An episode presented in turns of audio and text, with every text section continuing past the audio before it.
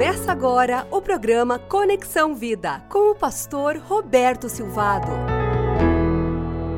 1 João 4, 18 a 21 tem um desafio tremendo para cada um de nós que vivemos no século 21 nessa sociedade cheia de egoísmo, egocentrismo, onde o humanismo, o hedonismo tem nos levado a viver em função de nós mesmos.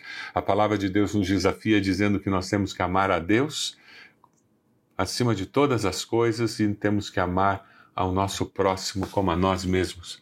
Primeiro João, o apóstolo João, escreve sua carta no capítulo 4, e a partir do versículo 18, ele diz: No amor não há medo. Ao contrário, o perfeito amor expulsa o medo, porque o medo supõe castigo. Aquele que tem medo não está aperfeiçoado no amor. Nós amamos porque ele nos amou primeiro. Se alguém afirmar eu amo a Deus, mas odiar seu irmão, é mentiroso. Você é uma pessoa mentirosa? Você é, uma, é um homem mentiroso? A palavra diz que se eu digo que amo a Deus, mas odeio ao meu irmão, eu sou mentiroso, pois quem não ama seu irmão, a quem vê, não pode amar a Deus a quem não vê. Eu e você estamos sendo confrontados pela palavra com essa realidade. Existe ódio no seu coração por alguém? Ah, pastor, eu não odeio, eu simplesmente matei. Para mim, ele não existe. Isso é ódio travestido de, de superioridade. Você está dizendo que você é tão superior, é tão maduro espiritualmente, que você simplesmente não quer saber daquela pessoa para que você não sinta desejo de prejudicá-la. Perdão é necessário para que nós descubramos o verdadeiro amor. O versículo 21 de 1 João 4 nos diz: Ele nos deu este mandamento, Deus nos deu esse mandamento. Quem ama a Deus, ame também seu irmão. Deus nos capacita para amar uns aos outros e tirar o medo do nosso meio. É assim que Deus deseja que nós vivamos. Cuidar do próximo promove liberdade e promove relacionamentos seguros, porque no amor não há medo. Essa esperança, essa segurança no relacionamento nos permite revelar nossa humanidade ao grupo toda a nossa alegria, dor, altos e baixos, vitórias e derrotas. Ali no seu pequeno grupo você tem liberdade para abrir o seu coração com seus irmãos, suas irmãs. Deus deseja que nós choremos e celebremos os momentos da vida que vivemos juntos com o corpo de Cristo, com nossos irmãos e irmãs, e assim nós vamos poder cuidar de cada um igualmente. 1 Coríntios 12, 25 26 diz: a fim de que não haja divisão no corpo, mas sim que todos os membros tenham igual cuidado uns pelos outros. Porque quando um membro sofre, todos os outros sofrem com ele. Quando um membro é honrado, todos os outros se alegram com ele. Você consegue chorar com os que choram e se alegrar com os que se alegram? Alguns de nós têm muita facilidade em chorar com os que choram, mas alguns de nós têm muita dificuldade em se alegrar com os que se alegram, porque começam a invejar a vitória, a prosperidade, a bênção recebida por aquele irmão, aquela irmã que é o seu próximo. Nós existimos para cuidar do próximo e promover relacionamentos seguros. Quando nós fazemos isso, relacionamentos seguros nos permitem viver com liberdade e com honestidade. Relacionamentos seguros promovem honestidade. É por isso que no amor não há medo. A honestidade aprofunda nossos relacionamentos, permitindo que sejamos transparentes uns com os outros. Não pode haver mais mentiras entre nós. Colossenses 3:9 nos diz: Não mintam uns aos outros, visto que vocês já se despiram do velho homem com suas práticas. Você tem o hábito de mentir? Você tem o hábito de florear a verdade a ponto de do que aconteceu já não estar mais parecido com o acontecido, mas com uma narrativa nova criada por você? Não pode haver mentira entre nós se nós queremos construir relacionamentos seguros, cheios de honestidade. Sabe por quê? Porque mentira é coisa do diabo. O diabo é o pai da mentira. Jesus fala sobre isso em João 8,44. Vocês pertencem ao pai de vocês, o diabo, e querem realizar o desejo dele. Ele foi homicida desde o princípio e não se apegou à verdade, pois não há verdade nele. Quando mente, fala a sua própria língua, pois é mentiroso e pai da mentira. O diabo é o pai da mentira. Toda vez que você mentir, saiba que você está dando lugar ao diabo na sua vida.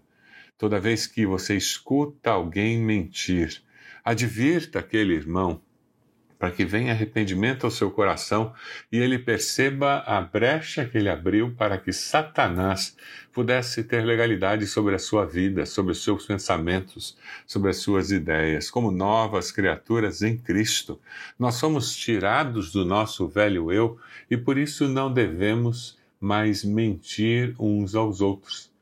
Efésios 4, 25 diz: Portanto, cada um de vocês deve abandonar a mentira e falar a verdade ao seu próximo, pois todos somos membros de um mesmo corpo.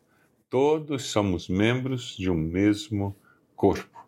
Falar a verdade ao seu próximo. Você foi criado numa família em que falar a verdade era um valor, era algo importante. Talvez você tenha crescido em um lar aonde falar a verdade não fosse algo tão importante. E por isso, para você, agora como discípulo de Jesus, tem sido um grande desafio falar a verdade. Eu conheci uma senhora que tinha o hábito de dizer que a mentira era a arma dos inteligentes.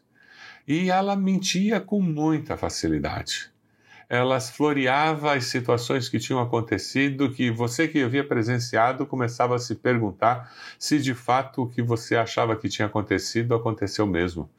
Porque ela sempre contava uma versão mais engraçada, uma versão mais interessante, uma versão que era mais conveniente para ela. Existem dois tipos de mentiras. Existem mentiras efetivas, que são declarações falsas que nós fazemos, e mentiras por omissão, são as mentiras onde falhamos em dizer a verdade toda ou fingimos não ver o engano dos outros. Hipocrisia é viver na mentira. Paulo confronta Pedro em um momento de hipocrisia. Gálatas 2, 11 e 14 tem o um relato desse momento. Quando, porém, Pedro veio a Antioquia, enfrentei-o face a face por sua atitude condenável pois antes de chegarem alguns da parte de Tiago, ele comia com os gentios. Quando, porém, eles chegaram, afastou-se e separou-se dos gentios, temendo os que eram da circuncisão. Os demais judeus também se uniram a ele nessa hipocrisia, de modo que até Barnabé se deixou levar. Quando vi que não estavam andando de acordo com a verdade do Evangelho, declarei a Pedro diante de todos: Você é judeu, mas vive como gentio e não como judeu. Portanto, como pode obrigar gentios a viverem como judeus? Autenticidade, verdade, serão nossas companheiras de vida quando nós entendermos que Deus deseja que nós nos estimulemos uns aos outros às boas obras, a viver a vida cristã na sua plenitude. Você já confrontou alguém que estava vivendo uma mentira efetiva? Estava omitindo a verdade ou transformando a verdade em algo diferente? Você já foi confrontado por alguém por estar vivendo uma hipocrisia, um momento em que, por medo, você deixou de ser quem você era? Como nós precisamos cuidar uns dos outros, como comunidade de fé, como igreja. E é isso que a palavra de Deus nos exorta. Exortar um irmão não é dar uma bronca, não é dar de dedo, mas é colocar o braço sobre o ombro daquele irmão, aquela irmã e dizer: meu querido, você está indo contra o que a palavra de Deus nos diz, a direção é essa e não a que você está indo. Eu quero ir com você. E com as mãos nos ombros daquela pessoa, você caminha na direção da da vida, para que ela tenha forças para perseverar. Cuidar do próximo promove crescimento, promove relacionamentos de maturidade. No amor não há medo, nós aceitamos o desafio de crescer, de viver o novo em nossas vidas. Você tem aceitado o desafio de Deus para viver o novo na sua vida? Rick Warren fala sobre esse cuidado de um ao outro quando ele diz pastorear um ao outro, dar suporte um ao outro, viver comunidade no pequeno grupo e na igreja, significa que olhamos para cada um vendo o que podemos ser e não o que aparentamos ser agora. Eu vou falar de novo.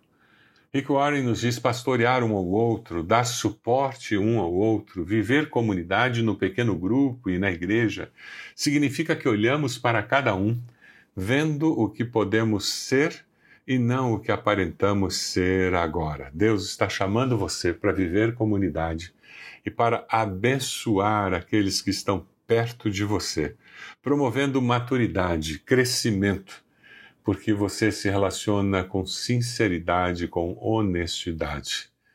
Senhor, eu quero orar por cada pessoa que está nesse momento conosco, pedir bênção do Senhor e pedir que o Senhor nos ajude a viver essa dimensão da fé cristã do um ao outro, em que cuidamos um do outro, pastoreamos um ao outro, nós amamos um ao outro, entendendo que todos nós estamos em um processo de crescimento. Nós oramos assim em nome de Jesus. Amém.